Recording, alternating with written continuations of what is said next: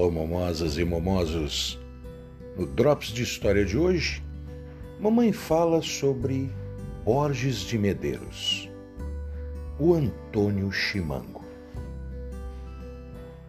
O início do seu quarto mandato foi coroado de êxito.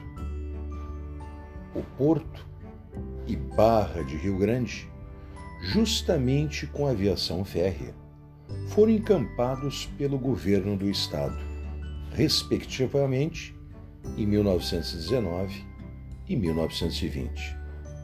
E um empréstimo contraído com os Estados Unidos em 1921 assegurou-lhe os recursos para a projetada administração estadual sobre esses serviços.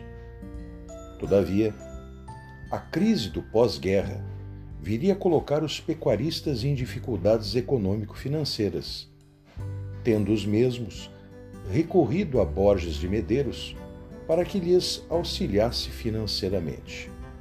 Mas Borges optou por reservar os recursos para o atendimento da questão dos transportes, em vez de socorrer os pecuaristas, colocando-se, contudo, à disposição para intermediar a obtenção de recursos junto ao governo federal.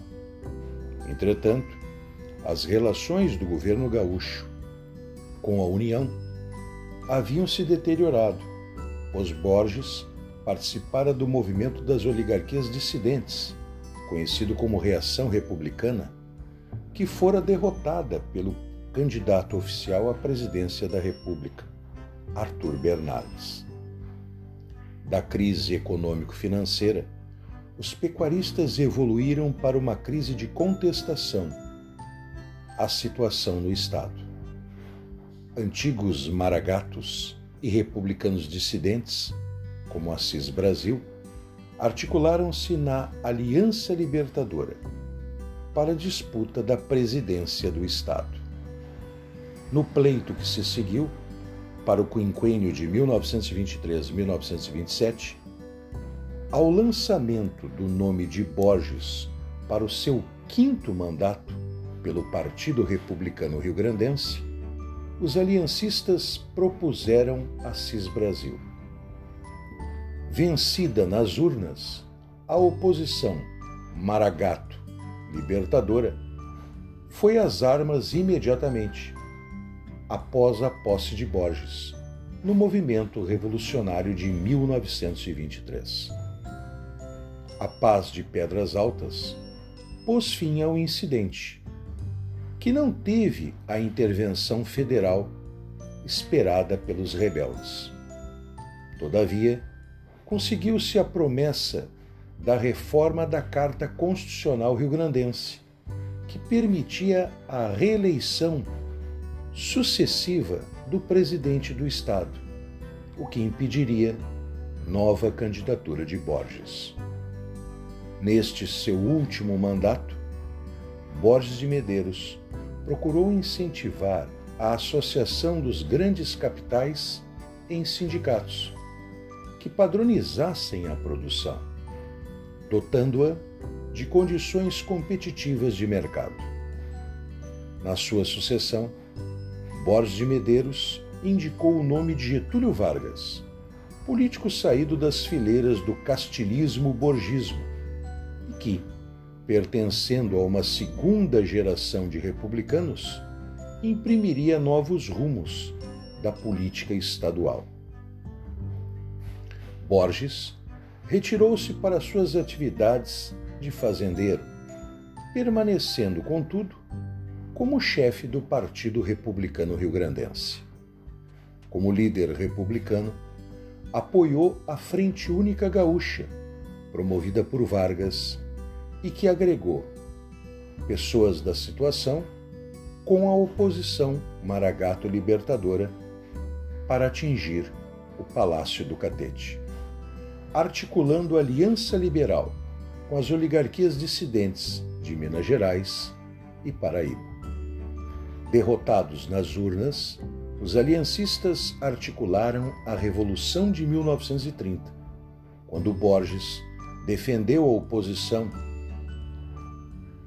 e a ideia de não apelar para as armas, posicionando-se pela manutenção da legalidade do processo.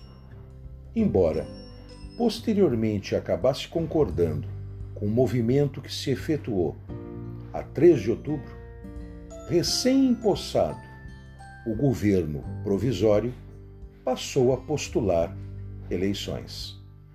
A permanência do regime discricionário levou-o a posicionar-se, junto com outros políticos, da Frente Única e com São Paulo, na defesa da reconstitucionalização do país.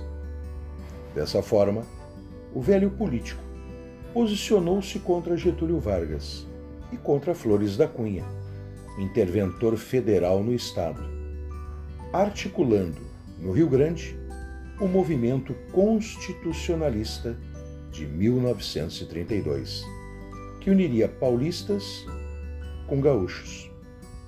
Derrotado pelas forças identificadas com Vargas, Borges rendeu-se, juntamente com os líderes libertadores Raul Pila e Batista Luzardo, em Cerro Alegre, no município de Piratini. Perdendo seus direitos políticos, retirou-se para Pernambuco, de onde escreveu a obra O Poder Moderador na República Presidencial. Nas eleições indiretas de 1934 para a presidência da República, embora no exílio, foi lançado como candidato pelos antigetulistas do seu estado, sendo derrotado por Vargas. Nos pleitos realizados no mesmo ano para as constituintes federal e estadual, Borges retornou ao Rio Grande do Sul, comparecendo aos comícios para defender as liberdades democráticas e atacar Getúlio Vargas e Flores da Cunha. Com o golpe de 37 e a decretação do Estado Novo, retirou-se da vida política, mas a redemocratização de 1945 veio encontrá-lo apoiando a União Democrática Nacional, dentro da sua orientação de opor-se ao varguismo. Em 25 de abril de 1961, aos 97 anos, falecia em Porto Alegre. Borges, o Antônio Chimango, foi um dos líderes com Júlio de Castilhos, consolidaram a República no Rio Grande do Sul, numa ótica positivista, bem à moda Gaudéria. Borges é uma das personagens históricas que a gente encontra pelos caminhos da história.